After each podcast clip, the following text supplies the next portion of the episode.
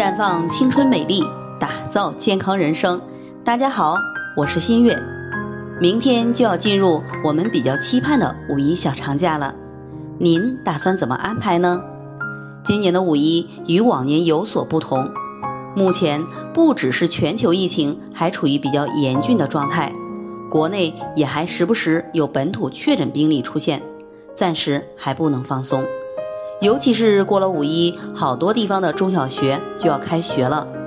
假期过后，中小学能不能顺利返校复学，关键在于这个假期家长、孩子、学校、老师之间的配合度了。作为家长，不能因为放假就放松警惕，有些方面还是需要注意的。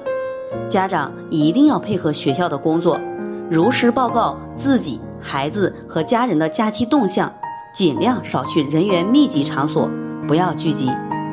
假期期间，原则上家长、学生和老师都不出自己所在的市，降低感染风险。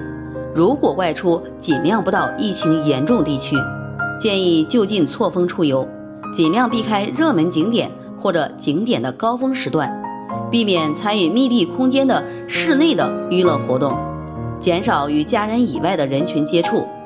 外出就餐，注意饮食安全，尽量自带方便食物，并注意正确的处理垃圾。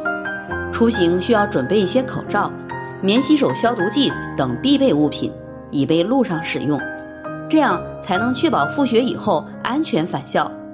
除此以外，其他安全也不能忽视，比如交通安全。再者，天气热了，一定要避免孩子单独接触水库等大型水域。以降低溺水风险。最后，祝大家五一节快乐，玩的开心。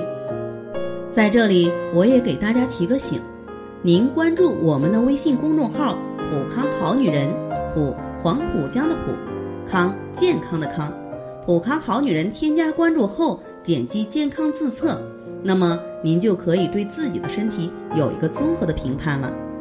健康老师会针对您的情况做一个系统的分析。然后给您指导意见，这个机会还是蛮好的，希望大家能够珍惜。今天的分享就到这里，我们明天再见。